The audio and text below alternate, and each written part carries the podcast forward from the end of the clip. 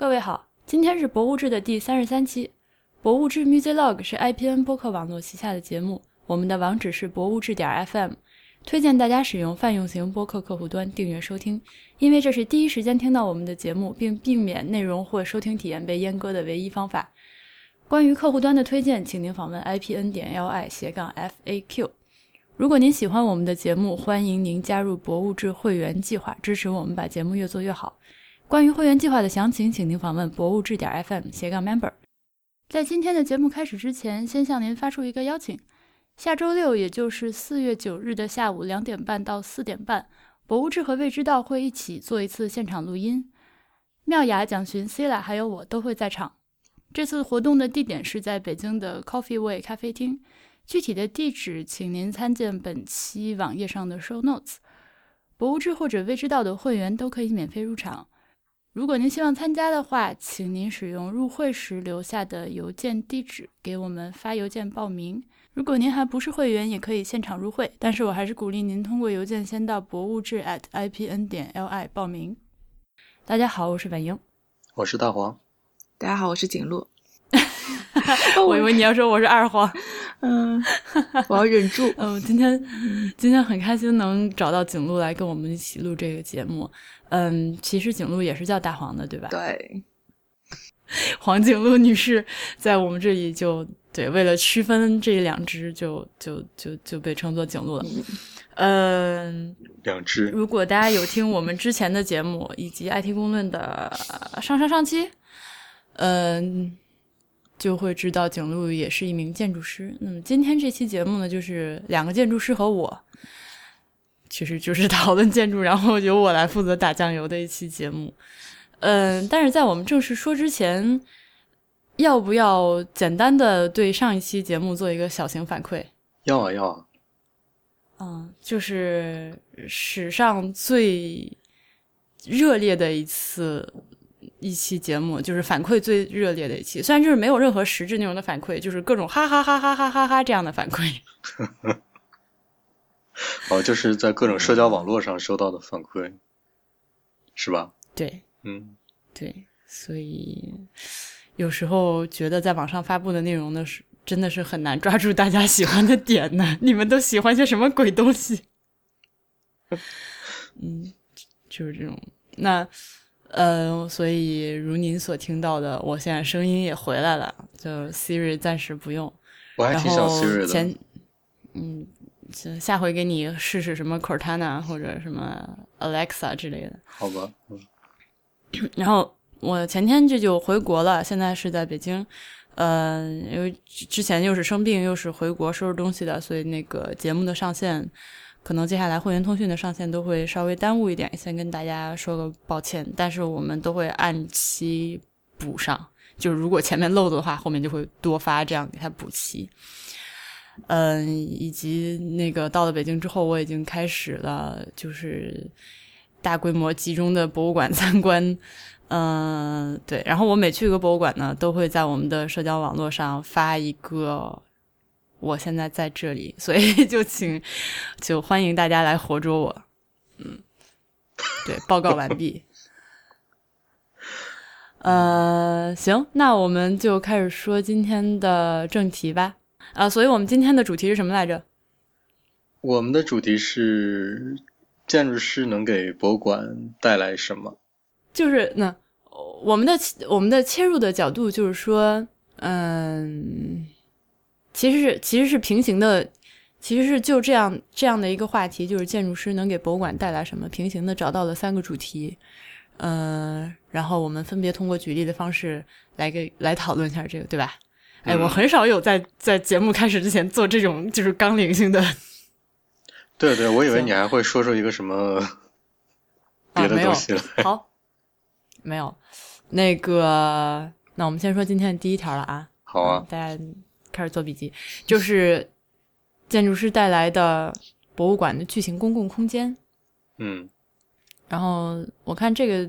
提纲这里是大黄写的啊，就是你举了两个例子，一个是卢浮宫和一个是大英。嗯，对，具体展开一下呗。嗯，呃，举这两个例子的原因是，他们两个在我看来，大概在空间处理上属于同一类。嗯就是原来都是一个很古老、相对古老的建筑。那卢浮宫嗯是王宫嘛，呃，然后大英原来的建筑本身也是一个很大的一个房子，但是后来经过了几次改建之后，大概变成了现在这个样子。然后最后经过最后一次改建之后，它呃被那人叫什么来着？诺曼福斯特最后一次改建之后，给它变成了我们现在看到这个样子。他们都是对一个古建筑，他们都是对一个在古建筑里面的博物馆进行的一个现代化的一个改建。嗯那为什么是我说我觉得他们两个一样呢？是因为呃，他们两个类似呢？是因为呃，原来的那个建筑卢浮宫，我们很清楚的能够看到，就是它嗯呃，等于是一个维和维和形制的这么一个王宫。贝聿铭就是原来的那个做这个改建方案的建筑师，他就在整个卢浮宫的呃中间那个中中中心广场的地下做了一个巨大的嗯公共空间，然后用这个巨大的公共空间承载了一些新的功能之后，把原来卢浮宫的几个展馆联系了起来。那大英呢是、也是在整个中心的庭院里面，诺曼福斯特做了一个大型的一个公共空间，然后这个空间来承载新的功能，同时把几个方向的呃边儿上的那些展馆都联系起来。我觉得这从这个角度讲，嗯嗯这两个方案的思路是一致的。虽然我们现在看到结果可能看起来差挺大的，一个在地下，上面有个尖尖的小金字塔，啊、一个是是有一个那个玻璃顶棚那样的感觉。嗯。但是在空间大英那个，因为我和景路都没有去过，所以它嗯其实是不是也是一个合围的建筑？但是它直接是在中间的中庭上盖了个顶，就是盖加了个玻璃盖那样。对它，但是在中间也加了一个小型的圆形的建筑，也也不能那个原来。在吧？是不是原来就在呢？中间那个阅览室，哎，那个是原来就在的吗？好像好像以前就是一个阅览室，然后它就是绕着它搭了一个玻璃顶棚，好像。嗯，哦，那原来它是一个图书馆，图书馆的阅览室是不是？嗯，好像说是嗯阅览中央阅览室。哦，嗯，OK，那这个地方我们要不要重新说一下？不用，没关系。嗯，你还是要承认自己在节目里偶尔会说错一些内容，被人纠正的嘛。啊，不是，就我我我是因为现在我们还是确定不了它是不是原来嗯，所以你现在说的就是一个，嗯，原先并不是做博物馆之用而设计建造出的一栋建筑，然后经过建筑师之手进行了改造，变成了一个现代博物馆。我嗯我觉得更多的是就说是一个建筑群吧，就原先可能经过那么对多对对嗯那么久之后，可能就是嗯越来越多，然后导致你有没有办法，嗯、就人在里面浏览的时候，可能要走的绕绕得很远啊什么的，就没有办法把大家全部联系到一起？然后他们现在改造之后，就是做了一个比较向心性的一个公共空间之后，他就把各个时期的周围的一些建筑全部联系起来了。哦嗯啊，所以我就能你这么说，我就能感受到，就是我们两就是在看就是古建筑改造博物馆的时候，一个非常不同的视角。就是我主要在意的是改造完成之后，呃，新的空间满足了一个现代的，就是当代的博物馆的各种功能。嗯，就是我不太会，对对对，我不，我作为一个博物馆学学博物馆学的人，我不太会去从景路刚刚说那个角度去想这个问题。我想的就是，它翻新扩改建之后，就是在原有的那个呃参观空间、那个仓库和办公空间的基础上，增加了一个新型博物馆应该有的呃更多元的公共空间，包括还有一些什么阶梯教室啊、嗯什么会议厅之类这些东西。嗯你你你，对你说的这个是对的，因为你想一下，原来比如卢浮宫或者大英博物馆，他们原先那个没有阶梯教室的。对原先那个建筑是一个很典型的一个，就是古代的一个大的公共空间。那个公共空间呃，也就不是公共空间了，是个大空间。它那个公共空间往往是，你可以回想一下，就是条状的。它这个它这个公共空间的尺度和大小都是根据那个时候的建造技术和材料的限制而固定下来的，就它也没有办法做得更大。它已经尽量，你想皇宫它它那个里面的相对公共的空间，它已经尽量做的最大了，但只能达到那个程度。那这个空间就像你说的，是不符合现在博物馆的一些公共空间的功能的。嗯。而而尤其是这两个馆又是特别特别大的馆，它每年要接待很多的人。对，你此处说的大，就不光只是不光是指面积和体积的大，就是包括到访的参观者的数量和藏品数量。对对对对，嗯。然后这些人需要在一个需要进馆的时候，经过一个特别大的公共空间来稀释。让他们各自是在这个公共空间里找到他们各自需要去的地方。比如有些人可能，我们知道卢浮宫下面就什么都有嘛，有嗯书店、商店，有有有有有那个吃饭的地儿，甚至还有个邮局之类的，就是它里面什么东西都有嘛。嗯，那这些人有，当然有一些人可能来了就是为了商去商店，他可能不进去参观的。然后有些人可能就是邮局，比举例子啊，总有这样的人嘛。就是他进来之后要要经过一个大空间的这个稀释，原来的那个小空间相对来讲那个小空间是无法稀释这些人的。嗯，所以对于建筑师来讲，他对于他来说，他最需要做的就是赋予这些老馆。一个大的公共空间，然后这个公共公共空间用来，就像婉莹说的，用来服务于现代的博物馆的需求。嗯，那所以你的意思就是说，出现这种大型甚至巨型的公共空间是一种必然，是吗？我觉得是一种必然，而且那景路觉得呢？嗯，对，就包括很多其他博物馆的一些改建扩建，也都是往着这个方向走的，就是提供一些公共空间给大家。嗯。嗯，其实我挺想听你们俩掐起来的，掐起来呀，挑事儿，挑事儿失败。这 这个这个这这一点上好像掐不起来，没有没得好掐是吧？对。嗯，好吧，也确实是这样。就是除了你刚举的这两个例子之外，我回想起来，我见过的一些就是那个古早的博物馆进行的改造，都是确实是都在往这个路子上走。嗯，然后我此处要说一下国博吗？你要说呀，OK，比如说我现在就是鲜活的脑中的印象，就是今天早上刚刚去了天安门东的那个国家博物馆，那个大到就是我进去之后就整个人就是懵，就是就懵了。你可以说蒙圈了，对我想说蒙圈了，就 因为他那个因为。怎么说？首先，它那个位置比较敏感嘛，天安门，所以，然后安检又很严格，然后人又特别多，是吧？就重重的那个存包安检，就这检那检，进去之后，嗯，经过了刚刚这番折磨，你面对的是一个巨型的一个空旷的大厅，嗯，然后举目四望，没有任何导览牌儿，就是。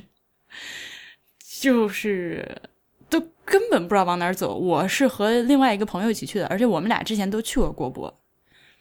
就还是就是我是第三次去了，就还是稀里糊涂的状态。呃，可能花了得有两三分钟去研究这个，就是那个那个上下楼梯怎么个走，然后布置，然后还拿了一本那个导览册子。Anyways，就是国博的那个。进门的公共空间大到了让我觉非常不适的一个程度。就是你有一种，就是你有没有一种，就是进到那个空间里就像掉进海里一样？真是人又多，然后各种各样的奇怪的人，你知道吗？就是，然后我们背后那安检的场景也很滑稽，就是对画风特别诡异，画风特别的诡异。而且我今天早上去的时候，正好还赶上一个那个呃书法展的一个开幕式，然后。大厅中间还聚集了很多人五人六的人在那儿互相那个聊天儿，还摆了很多座椅什么的。我好像看到过那个开幕式的前几天的照片，他写的内容也特别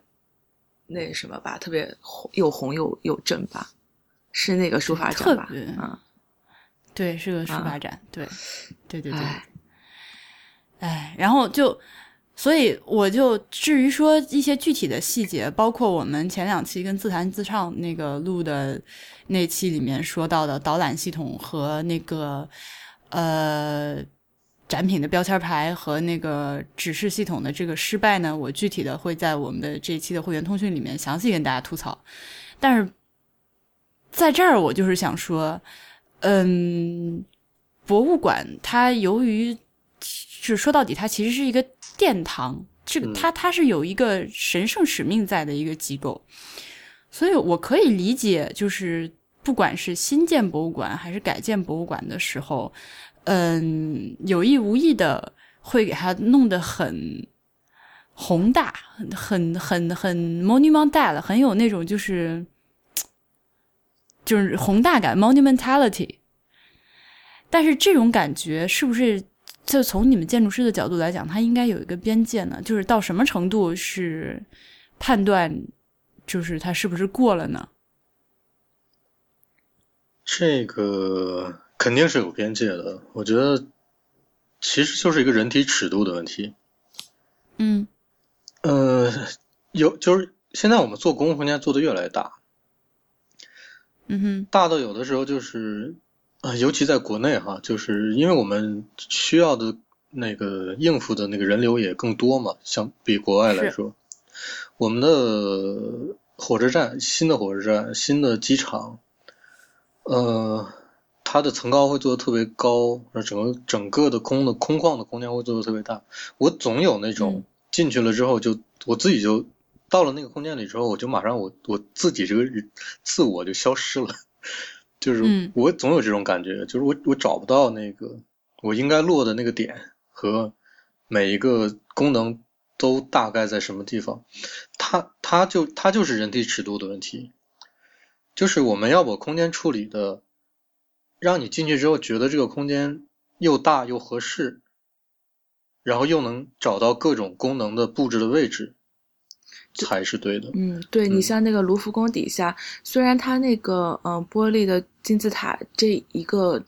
呃中央的那个空间是很大，但是它旁边的其他地下空间它层高都并不高，所以就是它嗯既有中间那个最亮的那个地方作为一个指示的一个方向性，但是你旁边其他的尺度又比较适合，就你就。有有知道说，呃，我可以从各个方向进到不同的展区，我觉得这个尺度还蛮合适的。嗯或者我举一个更容易听懂的例子吧，就是你要是总说尺度啊、哦什么大小这种，可能很不具体。那比如说排队买票那个地方，嗯嗯就是在一个空间里，一个排队买换票的换票啊，换票不好意思，国内是换票的一个接待的地方，大概需要多少工作人员呢？我觉得最多也就十个就够了，是吧？今天就有一两个人，好，那最多就人流最多的时候，可能十个人就最多了，对吧？那十个人嗯需要多大的一个平台呢？那大概也就是五米、六米到八米什么这么一个范围就合适了。它前面需要给留给排队的人多大的空间呢？可能十米到十五米左右，也就最多最多了。我们说的是一个嗯极端的情况，因为一般可能都都没有这么大。再多余的那些空间，可能就是不太符合人体尺度的空间。它就是你在我我们在做设计的时候，会把这个空间大概的计算出来之后，把它放在一个合适的位置。而国博那个情况很可能是它整个画了一个大空间之后，这个大空间超大，然后就把就把换票的位置就放在某一个地方，他就觉得外延出来的这十米十五米，就还还就就就是是没肯定没有问题的，因为我有三十米，明白我的意思吧？嗯嗯，就他根本就不考虑。非常非常讽刺的，就是其实国博换票的那个空间极小，他为了我觉得是为了限制那个，就是他会分波往里放人，嗯，嗯所以我这一波大概只放二三十个人。然后只有两个工作人员在那儿，就是监督着，而且大家根本不排队，你知道吗？我很气愤这件事情。哦，就是一个嗯那个那个那个空间非常小，就是不到二十平米的一个小小房间，入口也小，出口也小。你进去之后，就是你把你的身份证往那个往那个读卡器上一拍，然后它自动吐出一张票，然后你就走人。是这么一个做法，他他他把观众就是强行的分成这个二三十个人一小坨儿一小坨儿一小坨儿这样。因为国博排队的地方在在建筑外面，对吧？对，对吧？我说的这个是，如果排队的地方也在建筑里面的一个情况，就我们大概给一个这样的尺度就最多了。比如卢浮宫大概就是十米左右的一个空间给出来的，可能都不到。嗯嗯呃，然后对面的奥赛呢，大概也就是个五米到八米的这么个空间。是嗯那这个尺空间就是我我把大厅做的，如果如果这个大厅里只有一个换票的这么一个地方的话，那我把这个大厅嗯做的稍微比它大一点儿，就合适了。人走进去之后就能清晰的找到自己应该去哪儿做什么事儿。那同时呢，如果如果这个大厅里面还有其他的功能，比如有商店，那我就把商店做出来。就是在旁边嗯做一个商店，如果有比如洗手间，我就把洗手间在旁边做出来。然后需要多少的走那个交通空间，我也给它做出来。然后如果有别的功能，呃，我再把别的功能都做出来。好，那这个这个公共空间做出来之后可能不大，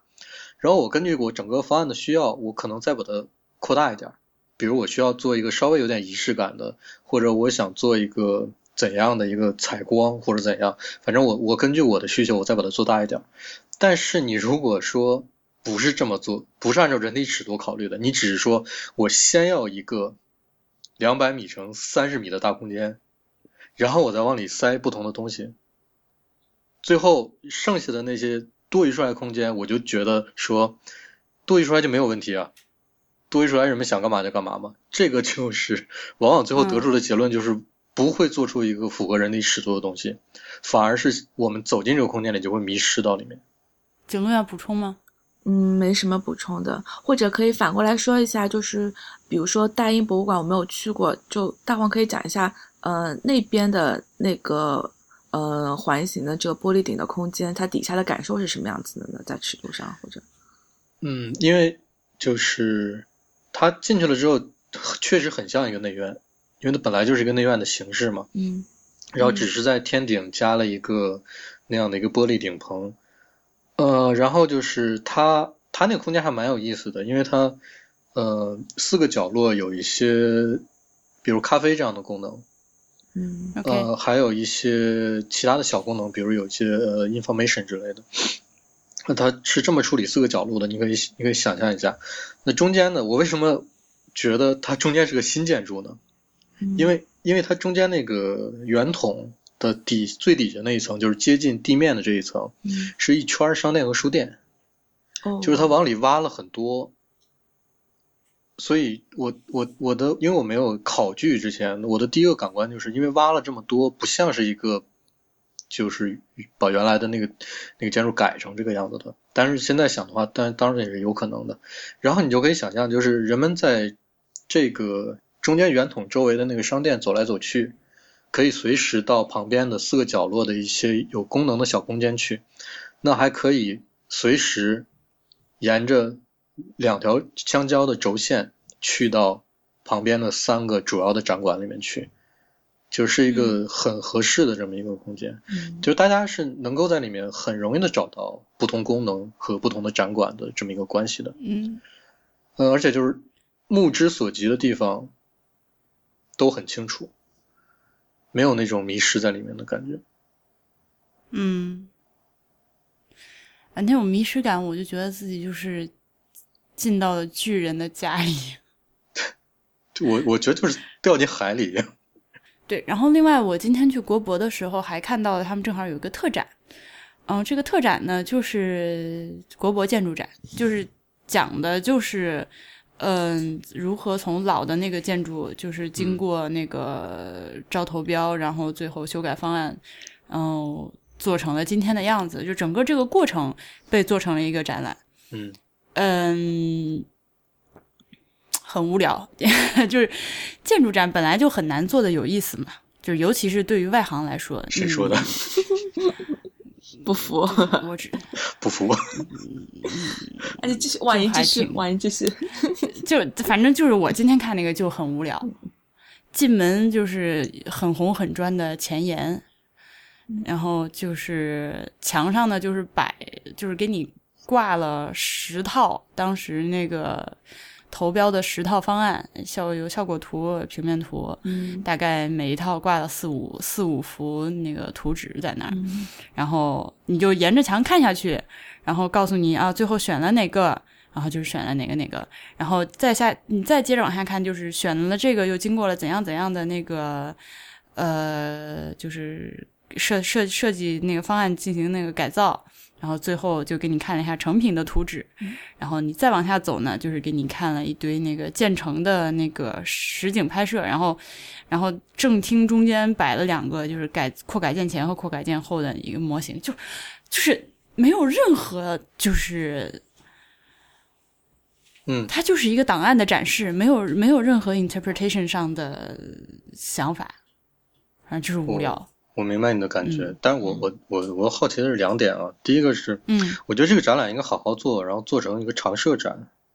就是在国博的一个小展厅或者一个或者就在这大厅里面给一个出这么小展厅空间。对，应该做成一个常设展，不应该做成一个特展。当然这，这是咱们做展览的问题。第二个就是，你觉得其他人的方案怎么样？我有喜欢别的，而且事实上中标的最后中标的这个呢，在修改之前的样子美美哒，就 后来后来就是越改越保守，极其保守的方案。嗯嗯嗯，当然这个保守怎么说呢？嗯，就是对于外行人来说，我我所说的保守，就是说那些看起来很酷炫的东西都没有了。嗯嗯，最后扩改建做出来的这个东西呢，和原始的建筑确实是浑然一体。因为你你你记得就是那个国博那个前前脸正正面那个立面，就是上面是国徽，然后很多嗯红旗，然后下面就是那个两两层那个柱子嘛，嗯，巨型的那个。就基本和它对面那个建筑长得一样。哎，对，就是，所以它那个改完了之后，就是建完了之后，还是这个形制，没有出现嗯任何，就是你其他的那些投标的那个项目呢，基本上就是，嗯。就是我真的是就是外行的角度啊，就是你至少看起来是挺美的。我我们因为它没有给你展示细节的图纸，就是放了一个呃平面图和一个效果图，就是看上去很美。最后基于什么选中那个，我就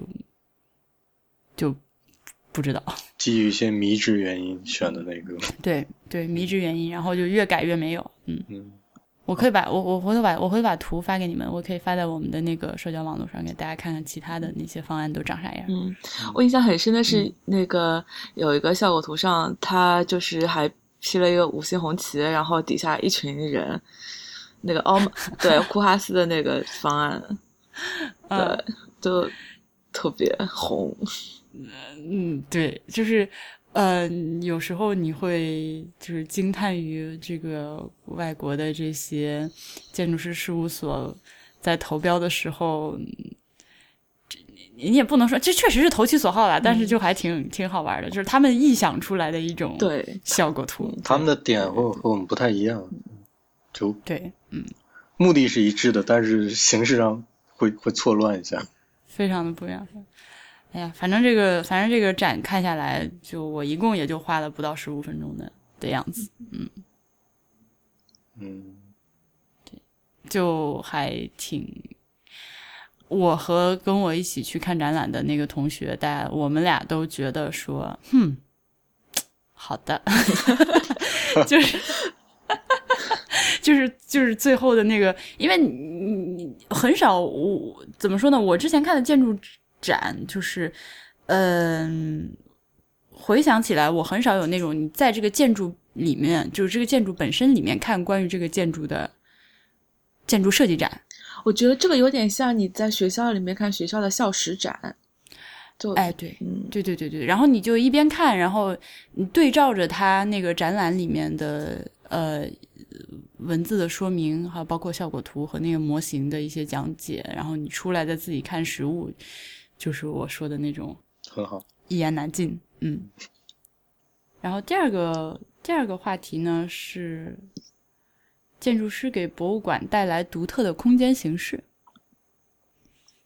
你得解释一下什么叫独特的空间形式，啊大黄。这个让我这个让景路来解释吧。好。嗯，可能说，嗯，就是这个空间它本身不是一个最典型的，呃，矩形的一个，呃，一个一个啊，怎么办？对，不是一个矩形的，就是不像刚才我们说的，呃，一个集会空间，就是呃，一个一个方的一个空间，然后它可能比较怪，呃，举几个例子的话，就是。呃，比如说古根海，呃，毕尔巴鄂的古根海姆，然后它整个建筑的造型就很奇怪，所以它就产生了很多奇怪的空间。然后这些空间对于，嗯，展览本身的也也会产生影响。就比如说你你展品要去怎么去策划这个流线也好，或者展品本身跟这个空间的关系要怎么互动，或者是你建筑作为一个容器，你不要去抢了。这个展品本身的分头之类的，会有一系列衍生开来的话题，所以觉得这个可以单单独拿出来讲一下，会跟前面的那些东西不太一样。嗯嗯嗯，但是这个也是这些年来越来越多出现的一种，就是所谓奇奇怪怪的建筑了。我自己是去过几个博物馆，然后嗯，就是由于这个独特的。就是不规则的空间的形式，确确实实的、切实的对最后展览的效果造成了负面的影响的。嗯，比如比如说，比如说多伦多的那个皇家安大略博物馆，它那个也是也是扩改建，也是那个旧建筑扩改建，然后做了一个叫 Crystal，就是一个水晶，就看起来像一个晶簇的一个造型，呃。就是增建了这么一部分，它除了作为新的入口，呃，完成了一些，比如像商店导览、存包之类的这种这种这种功能之外，它也是一个呃新的展厅，尤其是地下的呃地下二层是大面积的一个展厅，但是。它那个晶簇的造型呢，就是水晶簇嘛，就是向上绽放的一个形状，是不规则的。然后那个柱子延伸到地下的时候呢，那个柱子也是斜插在地里的。然后你走进去之后，那个空间就是有一根一根斜着的很粗的柱子，就是横在你面前。嗯，你找不出一个整的。你找不出一个呃横平竖直的一个东西来。然后我当时去看的是庞贝的那个展览，就是呃我们之前也有一期会员通讯，呃那个在通讯里面我就吐槽过这件事情。展览由于这个空间的那种破碎感，你看下来就觉得就导致了策展人在布置这个展览的时候需要用一些比较极端的手段去强行划分。呃，这个展览的区块嗯，就是可能就是颜色有些过分鲜艳，就是说这个区和那个区的那个区别。我还为了让你，嗯，我就有个疑问，就是说这个博物馆它本身的，嗯，通常是一些现代的展览，还是说一些历史的，或者是，嗯嗯以前的一些展品呢？就是我觉得跟展品也有关。如果展品都是现当代艺术的话，可能就会不会稍微好一点这个冲突。它是一个综合性展，综合性博物馆，自偏偏自然历史的，嗯，对，然后有有考古，有考古类的，也有那个自然科学类的啊，然后还有什么什么恐龙骨架啊，什么之类，主要是这些东西，就就是从内容上和思路上都是一个比较传统，也不能说它传统吧，确实是，就是相相对比较传统，就是跟当代艺术不沾边的一个博物馆，嗯，对，所以搞成那样很奇怪，反正我我很不喜欢。呃，但是这个展览后来就是巡展到了蒙特利尔之后就很棒，就是到了蒙特利尔之后，就是呃重新整个布展就是重新设计了，呃，然后再加上展厅呢是就是一连串就是连续的方房间、方形房间，嗯，就是逻辑也非常棒。嗯，对，这是我这是我对这个独特空间形式，就是你可能是从博物，馆，嗯，你说你先说，你先说。可能是从博物馆学的人，呃，来来考虑这件事情的话，虽然说我不是一个偏执于呃美术馆、艺术馆这样的一个人，事实上我很喜欢什么科学馆之类的，但是嗯不管是什么展览类型，我都希望自己拥有一个横平竖直、可塑性非常强的空间，就是就是从你的就是大你的角度来讲，从从我这个专业角度来，说从这个这个专业角度来讲，我就是需要一个大没有柱子，然后然后随便在里面怎么弄隔墙都行，然后那个那个那个就是布光和呃在采光就是那个就是预设的非常安装的不是就怎么说，呃就这些预备设施都准备的非常好，嗯。嗯这是一个好的空间。你如果进来之后就是一就是又破碎还是斜的，我就嗯，就很比较想难 就很想摔手中的对。对，而且它这个是直接把它跟一个古建这样子，就是斜插进去，我觉得还蛮，就是这个本身的改造方法还蛮值得商榷的，就是怎么处理跟那你新建筑。看你看到图了是吧？对，我看到图了，怎么处理这个新旧建筑之间的关系还，还蛮值得那嗯个。我可以，我我回头可以把我当时拍的那个，就是它那个增建的部分和旧建筑那个接驳的那个地方细节的处理发给你。我、嗯我个人觉得非常的粗糙，嗯，天呐，嗯很生硬，就是、对，嗯，我回头发给你看，嗯就是哦接、就是接驳的地方有一些很狭窄，然后很尖锐的锐角，就是根本没有用的那种 空间。那么有没有什么正面的例子？我们可以讲几个的。嗯，婉莹刚才说提到一个词，就是奇奇怪怪的这个形容词。嗯呃，我想说，为什么就好多博物馆建筑会显得奇奇怪怪？是因为博物馆是一个特别特殊的公共建筑一类吧，一类特别特特殊的公共建筑。呃，它有持久性，然后又有崇高性，嗯。也是所有的公共建筑里面，我觉得算是呃位置比较高，就地位比较高的一种建筑。嗯。呃，有那么一种说法，就是每个建筑师都想去至少盖一个博物馆，嗯，对吧？嗯。景路肯定也也也大概听说过这类的。对，，对，就是或者这么说吧，建设计博物馆几乎是每个建筑师的梦想，嗯。就可以这么说。那嗯。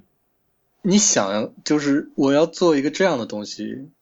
很容易就会走到奇奇怪怪的路子上。就是我，我想在上面留下我自己的烙印，我喜我我我甚至要，一不小心就炫技了，是吗？对我甚至要故意做的跟我别的方案不是，且不说是跟别人的其他方案，甚至要和我的别的方案做的不一样。那这几这这个因素加到这个设计里面，它就会做的相对来讲显得有点奇怪。嗯，而且我嗯觉得它相对于别的呃公共建筑，一点是它功能上的限制性比较小。就像婉莹刚才说的，就是你需要一个大空间，可以就是灵活性比较高的，呃，适应各种展览的大空间。那对于建筑师来说，就是说，哦，我只要给你提供一个就是很大的空间就可以了，然后可能这个空间之外的那个外壳就很多自由发挥的地方，就不像其他公共建筑，比如说会议中心或者剧场，就有一定的功能和固定形式的限制，所以发挥起来就是没有那么容易。然后，所以一旦给了这个发挥的自由，就会有更多的呃东西会想法会往上放。甚至说我都、嗯我我我不但外壳我要我要不一样，我我内部空间我只要给你个足够大的空间就对可以，了。足够大。你要大就好了，嗯那我墙怎么走，天花怎么走，就甚至我地面怎么走，那我我我只要给你大的东西就好了，其他你就不要管我了。就是这这些这些奇怪奇奇怪怪的内部的空间也会出现。你们这些任性的人，你们这些自大狂，我们就是很主观。嗯，我觉得比较明显的一个例子就是比尔巴鄂的古根海姆博物馆。嗯，这个恰好是我和景路之前都去过的一个馆。所以，所以这个博物馆的内部空间也是也是波浪的吗？是的呀，它倒是有一些相对来讲稍微中规中矩一点的展览空间，但是几乎没有一面墙是老老实实的垂直的立在那里的。OK，嗯，然后，因为我刚才就问婉莹说，那个，嗯，多伦多那会儿安大略博物馆是什么内容嘛？因为我觉得对于，嗯，古根海姆的毕尔巴鄂来说，呃呃，毕尔巴鄂的古根海姆来说，就因为他，呃，因为他是都是现当代的，有很多就是雕塑啊，或者是这种东西，所以可能因为展品本身也比较奇怪，你知道吗？然后放在那个空间里，可能嗯就会觉得还好。就没有太不嗯搭调，嗯我同意，嗯，其实是的，对，包括像那个纽约的古根海姆也是，就那个螺旋上升的那个展厅，嗯，我觉得那还比较规矩，嗯如果说这是一个考古或者是历史或者这种这一类的博物馆，我的反应就是 what the hell 就。但是既然它是一个美术馆，那就好吧。嗯那个纽约的古根海姆其实也是一个比较早期的、比较独特的一个空间形式。嗯呃，这么多年下来，好像还没有另外一个特别重要的公共建筑或者是公共博物馆用了同样的方法。呃，景路是去过的是吧？嗯，对，嗯你给我们大家介绍一下在里面参观的感受是什么样？嗯，我的感觉是，其实它的坡道，呃，因为坡度比较缓，嗯所以其实感受起来不是很明显，就是自然而然的跟着它那个。呃，圆形坡道往上走，然后通常中央的这个展览都是都会是一个比较重要的展览，呃，展品内容也比较多，所以从一楼到呃六楼，它是一个连续的一个呃以一定的线索组织起来的同一个展览的一个流线上去。嗯呃，我觉得嗯体验上还、还还不错，就是你没有觉得很奇怪或者怎么样，因为它就是一个线性的往下走的空间，然后螺旋嗯上升。嗯其实就是展览团队，呃，纽约的古根海姆整个的策展团队本身也把中间这个整个的这个通道当成一个展厅来做，对的，是的，是对吧？当做一个连个连续嗯的展厅。嗯嗯然后它它其实呃坡道的侧面会有一些延伸开来的，就是往外延伸出可能十米左右的一个小空间，呃，比如说有些地方需要做投影或者要做什么的时候，它就可以，就是你站在坡道上，你就可以往旁边走过去两步，你就可以更具体的看这一小块内容的别的一些展品，呃，就是它的扩展性上也也挺灵活的，就是可以随时往旁边再扩展出去一一些。嗯，OK，嗯，所以我觉得这这两个贝尔呃这两个古根海姆博物馆是空间形式比较独特又做的相对比较好的例子。嗯嗯嗯，而且这个纽约的这个古根海姆，它直接导致我我想出回头要录一个的话题，就是电影中的博物馆。哦，它上上镜好多次哦。我最近一次在电影里面看到纽约古根海姆是黑衣人，哎，嗯是第几部啊？我都不记得了。黑衣人一，对我也我也觉得还挺那什么的。我不是说完猎户座，然后我就去重新看黑衣人一嘛，然后发现哎、嗯，古根海姆还又上镜了。对，他是外外面的建筑上镜了还是里里面的？哦，完全不记得。里边儿，嗯，哎，回头回头再看一遍吧。Anyways，嗯嗯嗯，这个好的奇怪的空间，嗯，还有一个例子，我能想起来的也是在多伦多，就是那个安大略 Art Gallery of Ontario。嗯，它是那个 Frank Gehry 做的。它其实怎么说呢？真正的展览空间啊，是还是很规矩的横平竖直的方格子，嗯就是一个一个的方形空间。嗯，但是就像你们说的，我给你了足够的数量和那个体积的方形空间之后，剩下的你就不要管我了。就它，它就是那样，它就是前后各有一个呃转的十分浪骚的 呃大楼梯，然后整个那个整个建筑是长条临街的，然后彻底把它做成了一个他个人比较 signature 的那种风帆型的船帆型的一个长长的幕墙。嗯。嗯，对，就那个我觉得很舒服，就是而且它那个大厅就是小小的，对吧？这个小小的是相对的，它等于就是相相对的，就是你进去，嗯，就它等于是把公共空间做成了一个相对独特的一个形式，是吧？对，就是公共空间有各种各样的，嗯，Gary 自己发挥的成分，但是嗯展览空间就是中规中矩的，嗯老老实实的方方方形的盒子。对，其实你想想这那个感受非常好。嗯，这个例子和国博正好可以做一下对比。对，没错，就是，嗯，这是一个成熟的、思考过的、有张弛有度的，就是又彰显了老子牛逼，跟你们不一样，然后又完成了作为一个博物馆应该有的各种功能的一个一个方案，就我我们上的，点个赞。嗯，我们上上期跟自弹自唱合录的那些节目，不是提到过，就是好的导视系统，应该是嗯。你在你不需要的时候，你根本不会注意到它，然后当你需要它的时候，抬头就能看见，对吧？对，空间也是这样的，就是好的符合人体尺度的空间，是你只会觉得舒服，不会有任何不适。哦，然后当你需要什么的时候，你就自然会找到，它自然会招显示给你，我就我在这儿，我在这儿，举手，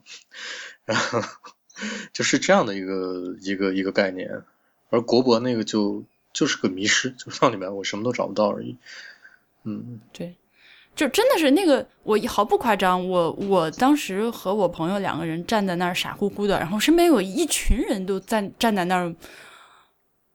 懵着，就不知道该往哪儿走，是毫不夸张的，就是就是一群人没头苍蝇一样，就是在那儿站着，就是我靠往哪儿走？而且是这样，就是我现在可以想象啊，就是中国的博物馆里面还会有些奇奇怪怪的东西，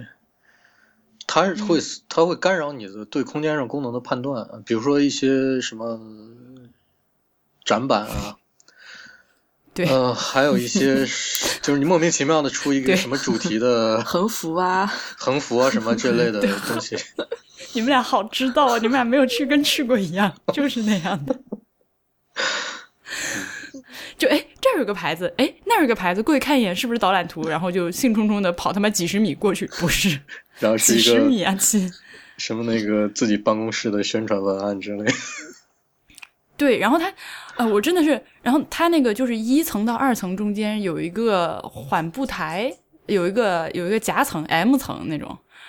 然后那个就是你上个两三米高那样，然后有一个巨大的呃一一整面墙，就是就是罗马尼亚珍宝展哈，然后我。正常人都觉得这个地方你拐进去，里面就应该是罗马尼亚珍宝展了吧？嗯不是，它就是我这面墙唯一的目的就是给你写了这个罗马尼亚珍宝展，然后他也不告诉你在哪儿，就还是就就是拉住工作人员问，然后那个工作人员就他也就只告诉你是南区第十几号展厅，然后这个导览系统从头到尾，不管是从头到尾没有告诉你第几号展厅在几楼，你明白吗？嗯。就是我，他分那个 N，就是一到十级，然后 S 一到十级，你你你你不可能知道，就是比如说，只可我我现在随便乱讲，比如说 S 那个一二三四五在一层，而六七八九十在二层，十到十五在三层，你不你根本不知道，他根本没有告诉你，他就那个发给我这火好大，上火，他发给发给那个发给那个参观者的那本导览的小册子上，所有的展览他就给你写一个，比如说我这个展览是在 N 六，然后你就去找吧。他没有平面图吗？我发给你看，你就知道你那个平面图，我就很想撕掉。天呐，我你等一下，我把那个平面图拿到手上来。嗯，这是一个长二十一公分、宽十一公分的一个小册子，然后在这个册子上呢，一共上下五层的平面图，嗯。这个五层平面图一共使用了多大的面积来表现出来呢？就是长十五公分，十十三十三公分吧，宽四公分，这么一小条的面积里面，给我印了五层的平面图，然后。我，你现你现在知道我现在手里左手拿这个册子，右手很想撕的心情吗？哎，那这个这个册子其他内容都是什么呀？这这种册子不是应该展开展开之后全都是平面图吗？我也觉得正常。你我现我现在就我跟你说，我现在回国的感受。我们一会儿做 after show 的时候，我要讲我回国的这个冲击，这个逆向文化冲击。anyways，我不知道是谁不正常。现在，我现在是不知道谁不正常，是我们不正常吗？导览册子除了平面图，还其他内容还有什么用？好，它第一页第一页就是第一个开开页，就是左右两面加起来，除了我刚说的那么巨小的面积里面印了五层的平面图之外，嗯，极小的字体，在这个平面图的两侧各印了大概能有五六百字，中英夹杂，然后用迷宫一样的线条给你，就是又细又掺又混在一起的，给你指到那个连线。到那个相应的展厅上，就是哦，是这样的，嗯，对，然后，然后你再往下翻，就是每一页每一个开页就是一个展览，就比如说这古代中国啊，展览时间基本陈列，展览场地北二十到北二十五展厅，顿号南十五到南十八展厅，顿号南二十展厅，还拆成三个地方了。怎么可能有参观者看到这种东西之后知道往哪儿走？这这就是平那那天我们说的平面传达这件事情做的不好，他没有用很有效率和很清楚的方式把这些信息都给你。他可能自己以为自己说的挺清楚的，或者是他有一个模板，然后每换一批新的展览就在原来的模板上改一下东西就好了。对，就是这么一本东西。大家听着，我狠狠的把它摔到桌上。好，呃，最后一个就是特别的空间处理，就是怎么个特别法？然后，然后以及这个点和第二点你要如何区分？对啊，这个跟第二什么意思？嗯，这区分就是空空呃，第二点讲的是一个相对来讲比较整体性的东西，比如纽约那个古根海姆，它是很有特点的，整个展厅的主体部分。就是用一个旋转楼梯、旋转的一个坡道从上至下旋转下来，而毕尔巴鄂的古根海姆呢，就是整个都用了一个非常呃灵活和自由的形式，无论是呃是空间内呃建筑内还是建筑外。那第三点我说的这个特别的空间处理呢，是在展馆里面比较小的一个点，嗯，就是是一个小的小的一个一个。呃，局部或者说它只是某一个建筑要素做了一个什么样的处理，然后最后使整个建筑都变得有点不一样，或者说使整个展览都变得有点不一样。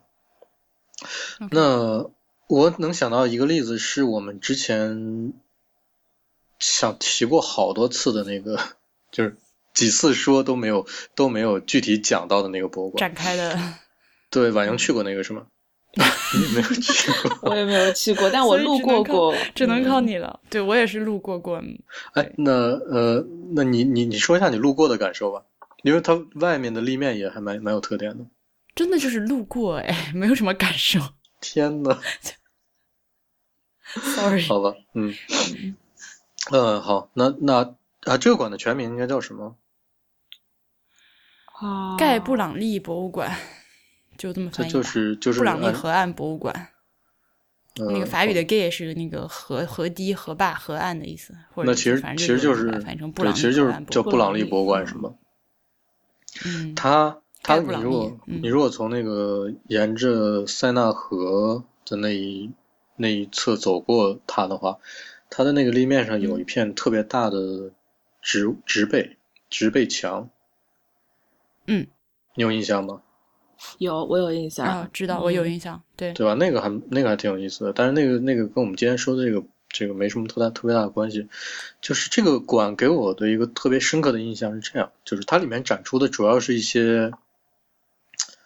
呃，部落民俗文物，对，就是部落民俗的那些东西，就基本是美洲啊、非洲啊这些地方人类学的东西，对，对，嗯。然后我当时我记得我在进去的时候，刚进去就经过了一个一个交通空间，然后它的交通空间需要绕过一个圆形的，我们应该不能说它是展厅，就是我现在无法确定它究竟是一个展厅还是一个藏品库。它的那个圆形的空间，你你只能绕着它走，它外面有一个半透明的一个处理，就你你能隐约的看到里面是什么东西。但是你看不清，然后给你一种里面就是个透，明是毛玻璃，不是不是是那种呃，比如说，我现在想不起来具体的，大概是有一层黑色的、有点透明的纱的那种感觉，啊，OK OK，你明白吧？就是我能看到里面有有灯光，然后照着一些展品，我也能看清展品，但是看不清特别具体的东西。那有什么呢？就里面就是按要像架子一样陈列着，呃，就是里呃，就是把杨刚才说的那种民俗部落的一些，比如面具啊，然后比如说他们的那些、呃服饰上的东西啊，或者一些工具啊，呃，每一每每一种类的东西都归归纳在一起，在一个架子里面陈列着，就很像那种藏品库的感觉。然后好，嗯你你走过这个的时候，我其实是没有太特别大的感受的，我就觉得哎，这个这样这样的一个地方还挺有意思的。那当我整个在里面的展厅都走完了之后，就是我看到了它里面把每一个呃展品都很庄重、很正式的陈列在每一个展架里面。你能看到那些展品的精美，然后能看到他们的那种文化上的特点，你给你很深的感受之后，这个时候你当你停下来的时候，我就突然心里面有一种非常震惊的感觉，就是因为我看到的每一个展品都很有趣，很很棒，都很就是展品的质量都很高。然后这个时候我看，我突然想起来，就是我在这个展架里看到了，比如说五个面具，依次的挂在上面。我想刚才那个圆的那个空间里面，那个展架上，大概还有一百个左右。嗯明白我的意思吧？就是我在这个正式的这个展厅里看到的每一件东西，仿佛都在那个园子刚才刚进门那个入口处那个空间里面，都有十倍以上的存量在里面。就嗯就他给了你一个 这样的一个一个一个参观体验。嗯，所以那个原先东西也是呃进不去的，然后是进不去的进不去的，嗯，但是又让能让你稍微看到一点点，然后有足够的想象，就是说在之后的参观的时候的脑补这些。对，就是他他似乎在跟你说，哎，我们这个所有的动机是什么呢？很奇怪，就是我们所有东西都很好，是吧？不光嗯很好，我们后面还还有哦，更多更多。嗯，而且他把这个空间就放在进展厅之前入口，而且是你是先经过这个空间，再去看到后面的展览的。没错，所以我觉得这个空间机非常奇怪哦。这个空间处理虽然说并没有什么形式上的东西，也没有什么特别花哨的含义，但是它的这个给你的感受和它的动机让我至今为止记忆深刻。嗯，你可以体会一下我那个感觉，就是嗯，原来是这样。嗯，哎，我还比较好奇，它有一面上有很多呃那个呃 attach 在墙上的那个小方盒子，它这些在内部空间上它是什么样一个东西？是一个个展厅吗？还是什么？啊，那个小方盒子是展厅，它是一个比较大的展厅里面的一个小部分呢，还是呃，你是你是说那个展呃展厅边缘的那些小对房子吗？对对对对，嗯，对，那些是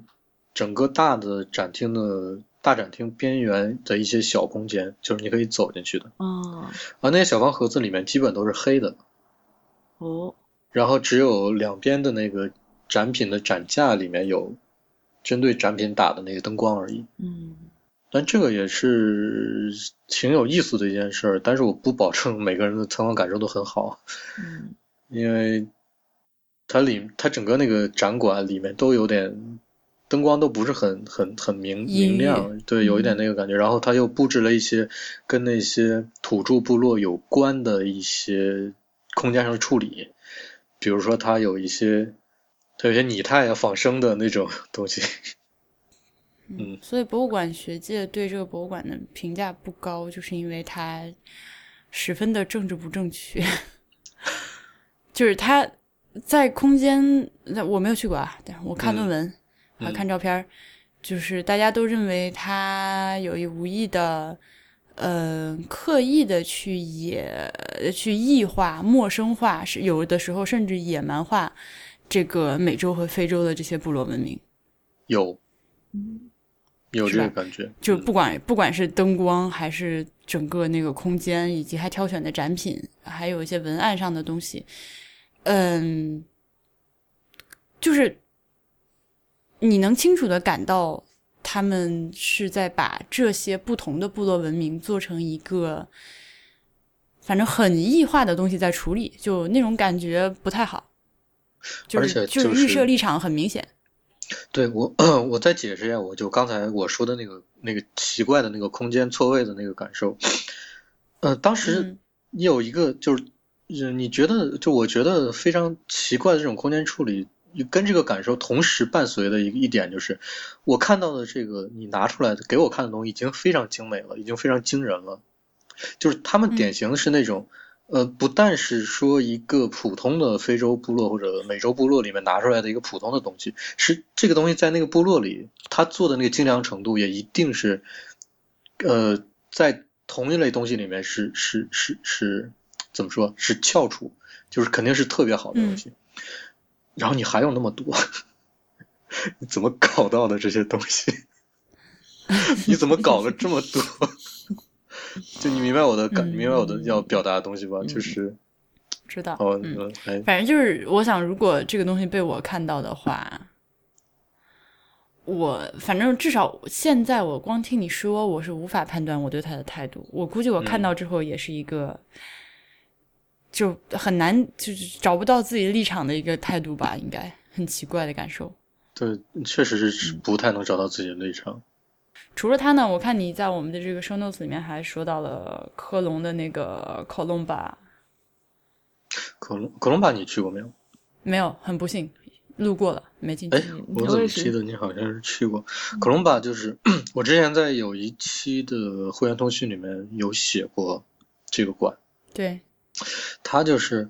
呃，它的一个特别之处在于它的特别干净的大玻璃。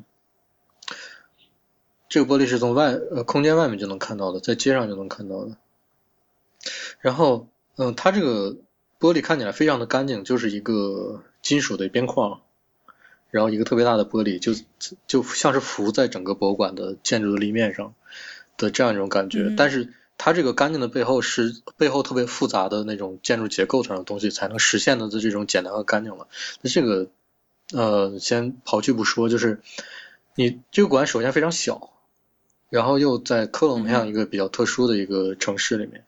就是在这个城市里，你几乎在任何一个地方都能看到科隆大教堂。是，嗯，景路有这种感觉吗？对我当时一出火车站的时候，我是半夜到的，然后我 对，就觉得我操，这货就在这儿啊！对 这好想当时就是好想听。就一一出火车站，然后半夜就觉得哎，左边好像有什么黑压压的东西在那里，然后一抬头就被吓到那种感觉。对对对，真的很大对就感觉就你像是的存在，感太强了。嗯，感觉就像是科隆科隆大教堂是火车站的一部分似的。对，好，那这个馆就首先离大教堂就不远，然后它对，他在整个展厅里面做了很多这样的巨型的玻璃，这个感受是是怎么讲呢？就是我们我们我们印象中啊，很多那种相对来讲传统的博物馆，嗯、基本上都是在就是四面四面展墙嘛，是没有什么其他采光的，采光都在高处，对吧？嗯就是甚至有些博物馆，它有一些小的玻小的窗户在边上，它会用那种遮光的帘子把那个窗户给挡上，为了让这个窗户的光不影响室内的展品。好，那克隆帕光是要稳定的。对，克隆帕比较特殊的地方是，它的那个巨型的玻璃就是它展厅的一部分，它的所有展览都要把这个玻璃这个因素、窗户这个因素考虑进去。然后你在那个展厅里走的时候，你真的是有的时候你觉得我就是在一座城市里的比较普通的公共建筑里面走。我有的时候在城市，我有的时候会进入到城市外面那个空间，有的时候我还在展览空间。然后由于它那个玻璃的尺度又特别大，整个也没有什么其他的窗框啊什么的这种东西，就是一面干净的玻璃。呃，你站在那个玻璃面前的那个感受又是特别怎么说，有点震撼的那种感觉，就是感觉我整个面对的就是一个很干净的、纯粹的叫做叫做叫做空的一个空间，然后这个空间是直接面向室外的。在这个玻璃里面，我有的时候能看到科隆大教堂，有的时候能看到对面的一些建筑，有的时候能看到远处的一些树啊什么的。就是它的整个的展厅，就是像我描述的，它是能让你有的时候在室外，有的时候在室内互相穿插的这种感受。呃，然后又有很多的采光是根据这是由这个巨型的这种窗户来采进来的。呃，而不是说我要回避这个光线而做一个纯粹的室内的采光，这个给整个感觉，嗯嗯，那我觉得，如果听你这么你说说的话，就是在某些时候布展会有些难度，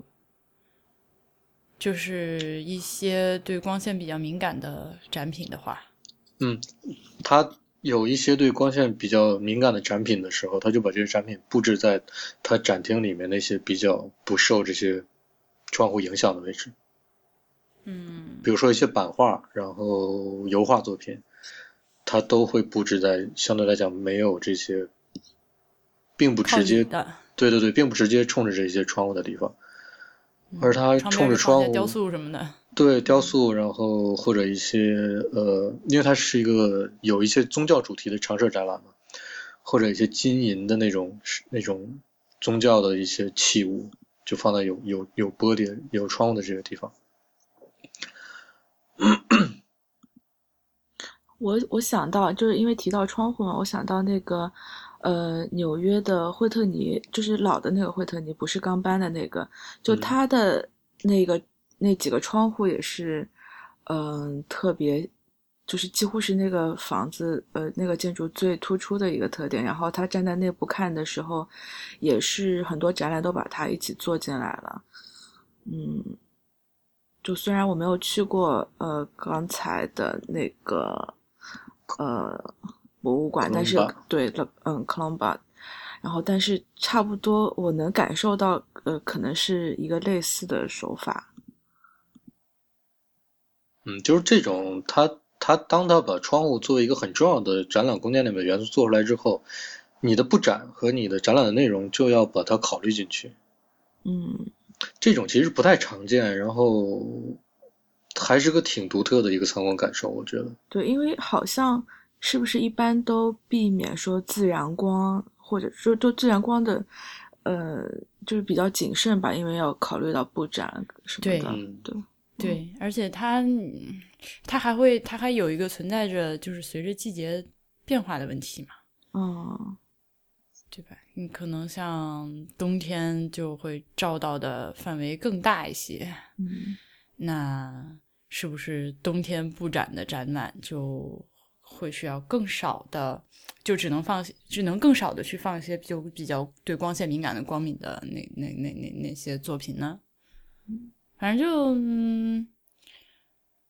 对，会有这样的影响，我觉得。嗯，但是他们就当他们做这种窗很大的展览空间的时候，他们也会做一些规避的措施，比如说有也是有窗帘的，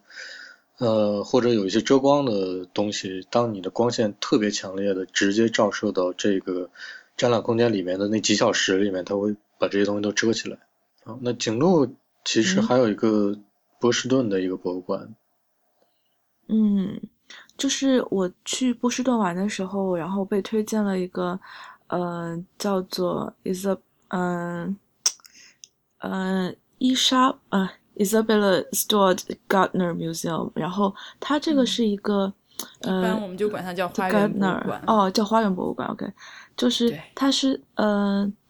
这个 Gardner 这个它是它的，呃。姓名嘛，然后他私人收收藏的一些东西，呃，拿出来展。然后，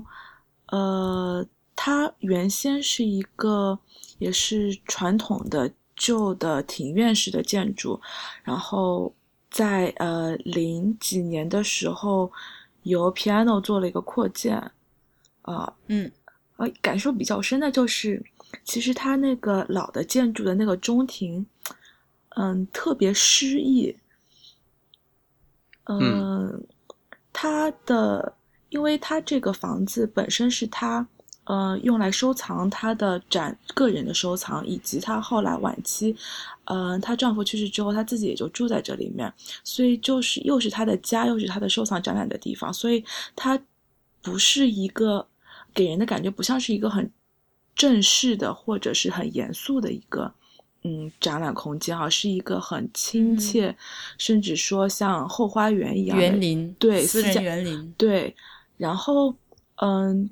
当你走进那个中庭的时候，你就会感觉好像你都不知道自己在哪个世纪，就反而还蛮蛮穿越的一种感受。因为它的植被的选择上，可能也都不是，嗯，可能选了一些比较，嗯，早的一些。植被啊，或者什么的，然后所以这个关于中庭的这个植被的，呃，这个因素还在扩建的时候被继续保留下来，所以在呃 piano 扩建的时候，它是在它的呃后面另外独立的又造了一个呃新的房子，然后在联系两个房子中间，它用了一个玻璃长廊。就你经过那个玻璃长廊的时候，两边也全部都是郁郁葱葱的那个建呃那个树林，然后你穿过那个玻璃走廊进入新馆的时候，就这个过渡非常自然，就我觉得这个处理的也是蛮好的。然后看到了，对，然后所以就在建筑方面，大家对它的评价就是说它比较好的保留了原来的这个呃 Garner 它的一些意志啊。一些希望是都，嗯，都保留下来了。我不知道他在就是博物馆的内容上什么的，就是你们在博物馆学上对他怎么评价的？没去过，但是，呃，但是学界都觉得棒棒哒，棒棒哒。但是我确实没去过，而且也没有看过什么书和文献，所以就不能乱讲。只是知道，就是所有人去过回来都觉得很美，然后就是说它那个中庭又有一些那个。意大利的那种感觉，嗯，是吧？嗯嗯，我不是很确定啊，因为我没去过。就嗯，它这个是其实还是比较少见的，就是在看起来很不像美国的。哎，有一点这种感觉。他看照片觉得反正就是不像美国，但是你其实也不能明确的说它究竟是哪儿的，是吧？啊，对，有一种神秘感。嗯嗯嗯，我我觉得它是比较比较少见的一种，就是我改建的时候，几乎呃就完全保留了原来博物馆内部的那种现，就是原来它塑造那种神秘感，而在另外一个地方另外建了一个新馆，再把两个连起来，这种例子，就是一般我们我们我们刚才说了，就是这种带一个中庭的博物馆，在改建的时候，很可能就把中庭变成个公共空间了，对吧？嗯，它是它是保留了原来内部的那个花园，很尊重原来的这个这个东西，也是因为它原来的这个内部的花园实在是太美了。对对对，嗯，我觉得这个是是还挺有意思的点。就就就那我你这么美，我就把你维护一下，做成一个老馆，我在旁边再做一个新馆，这个也是挺有意思的一件事。嗯，而且我觉得去这个馆参观的人有会有相当一部分是冲着这个花园去的。对，我觉得很对嗯对，你想中文的俗称都已经叫花园博物馆，你可以把它理解成，就是这个花园本身就是一个很这个对这个展馆来说很很重要的展品，旅游目的地，对，对，是一个是一个重要展品，嗯。其实那个嗯、呃大都会在呃就比较北面的地方有个 cloister 的 cloister，它就是收藏了一些中世纪的东西，然后也是有呃中世纪的植被啊、花园什么的，但是感受还挺不一样的，跟这个嗯。就它那个是专门为这个分馆建造了一个偏中世纪的一个建筑，就是那个城堡一样的东西，嗯，然后呃，内部是呃收藏的是一些织物啊，呃呃相关的一些东西，然后他费了费了很多心思去把那个时代的一些常见植物，就在纽约这种天气下去尽量去养活它，然后不同的季节可能哼对还还挺有意思的，嗯。我觉得这个就是，美国的人此处感到了心酸，我觉得这个就是真聊。真和假的区别，嗯就是嗯花园博物馆这个是真的，嗯它是一个经过长时间的，经过这个屋子原来的主人精心维护、精心布置，每个地方都深思熟虑过的一个长期的结果，嗯最后给人呈现的是一个完整的状态。那这个状态是符合这个主人原来的意图和气质的，嗯它是个真的东西，而而那个 东西就是完全就是我为了还原当时的东西，对对营嗯营造出来的东西，嗯这这就是真的和假的，你一眼就能看出来之间的不同，就是嗯就那种非常微妙的空间气氛是是是很清楚的。然后这个柏柏林的新国家美术馆，你想说啥？景路去过这个是吧？嗯，去过，嗯，嗯，这个这个馆其实就是刚才婉莹所说的，对，是给我给我一个一大空间，怎么放隔墙都可以。我随便搞，然后横平竖直的，这就是八十年前已经实现了这件事。嗯，棒呢，就是嗯能不能把图纸给大家都复印一份，就是照原样就给我抄起来。就哎，他最近是不是呃闭馆在修建还是怎么样？对对对，他在闭馆。嗯，之前婉莹在那个我们的 Instagram 上发发过一个哦，门前印着大大的“醋”，就关门了一个、一嗯，个一个一张图片。对我还觉得很震惊，就是德语一个如此啰嗦的语言，在表示关门的时候如此的简洁，嗯，就他是用一个非常啰嗦的词，中间含有关门那个含义的一个非常小的 两个拼写，放在门口，就还是很啰嗦了。嗯，哎呀，我我我再多说一下，多说一句这个新国家美术馆这个吧。这个啊，馆有一个挺特殊的点，就是真的像婉莹说的是，它由于它形式上的简单和结构上的简单，这个简单是打引号的啊，就是非常清晰。嗯它在我看来是一个可以复制的例子，而且密斯在做这个馆之前，就是他是后做的这个馆，这个方案是之前为了一个另外的一个馆做的，另外一个也是博物馆，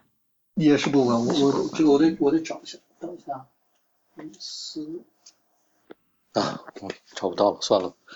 嗯，就是那那个那个馆，我忘记是在德国哪个地方了，但但是它也是一个博物馆。嗯，最后好像是没有盖起来。然后密斯又接到了柏林的这个国家美术馆的这么一个项目，就把尺度变了一下，但是思路没有变，然后把这个方案就做出来了。呃，是一个在当年来讲是一个特别突破的一个一个设计，就是非常干净的大空间，几乎没有柱子，然后几乎没有里面的，就里面当然有些功能性的一个一些一些布置了，那就整个的空间几乎都是很干净的为展览准备的，那这么一个空间，嗯。好像也没有什么多余的可说的，就是现现在我们来看是一个特别正常的一个展览空间，真的，但是在当时来说是个大家都没见过的东西，就空间怎么能做到这种程度？这么大，这么空旷又这么干净。嗯，对，而且它就是，嗯、哎，要讲空间流动性什么的嘛，算了，可以啊，可以啊，嗯可以啊，讲。就嗯、感觉提到密斯就会有一些标签贴到他身上嘛，然后就这种呃自由的平面啊，然后空呃这种平空间上的流动性啊什么的，然后他感觉就是嗯，因为他呃率先用了很多就是玻璃跟钢结构的东西。啊，也是那个时代，就是技术发展到了那个阶段，然后他们有那个能力去尝试这些新的材料和建造技术，所以才使得他们有能把他们的想法这样子实现出来嘛。然后，所以对这个建筑来说，就是它把结构什么的往里收，收到一个不引起人注意的地方，然后从外面看上去就是一个非常干净的一个呃，四面是玻璃的。一个方正的一个空间，呃，然后对于展览来说，我不知道呃那么多光线它要怎么处理，好像是它底下哦，对，它底下还有一层嘛，就如果是对呃光线比较敏感的，可能会放到地下去，是吗？大黄？嗯，是的，它就是地上的展厅和地下的展厅，呃，是两部分。嗯地上一般就是用来做一些特展啊和一些。嗯，那就是做特展的，然后有一些其他的活动什么的，也有偶尔也会在地上举行。嗯，但我只去过一次。你有比如说在它不同展览的时候去过两次吗？看它内部会发生什么样的改变？它就是布展会发生变化吗？嗯，就是因为它它那个地上的空间特别灵活又特别特别好用，嗯它就会灵活的布置墙面。嗯。就比如我去过两次，一次是它布置了特别那很多那种呃宽不是很宽，但是很高的那种墙，嗯在里面大概有那么十几个左右，十几面左右，然后它的上面是巨型的摄影作品。嗯另外一个展览是，他就把墙布置成斜的，就在里面是很随意的摆放的，然后是一些油画。嗯，就是你，你就可以在里面做任何你想做的处理。我觉得这是，这个等于是在当时来讲是，就像是现今我们看比尔弗朗盖瑞的毕尔巴鄂的古恩海姆那样，是个非常新奇的东西。但是如果从现现在这个时间点回头看的话，好像已经有很少会有建筑师去做这么纯粹、这么大的一个大空间了。大家好像会觉得我做这个东西就嗯谁都会做，就有这种感觉吧？我觉得，嗯，嗯而且他就是为了达到这种纯粹，他也就是放弃了很多东西。嗯就比如说，他就不得不把呃那个光日照就是就全部放弃掉。然后像那个范斯沃斯住宅也是，他就可能放弃掉隐私啊，放弃掉什么，就是嗯、他也是为了达到自己的那个那个理念去有所取舍吧。我估计嗯，对，也是放在现在，可能跟我们看古根海姆差不多。应该就是婉宁说的，就比较任性吧。嗯 那我们这一期呃录到这里呢，其实我个人觉得还有很多没有说完的意犹未尽的东西，呃，但是时间原因，好吧，其实不是时间原因，就是因为现在录音的这个时间，我由于时差的关系，实在是想睡觉。各位听众，对不起，呃，我们下一期再把景路抓回来，嗯、把没说完的事情都说完。呃，博物志 Music Log 是 IPN 播客网络旗下的节目，我们的网址是博物志点 FM，新浪微博是博物志播客。大家如果想要活捉我的话，最近就请关注新浪微博的动态，Twitter 和 Instagram 都是博物志的全拼，我会努力翻墙更新的。呃，如果您想要入会支持我们，请您访问博物志点 FM 斜杠 Member。如果您有任何的意见和反馈，都可以来信到博物志 at ipn 点 li。最后，我们也欢迎您收听 IPN 播客网络旗下的其他几档非常精彩的节目：《IT 公论》、《未知道》、《内核恐慌》、《太医来了》、《流行通信》、《High Story》、硬影像、无次元、选美、陛下观和风头圈。再见。再见。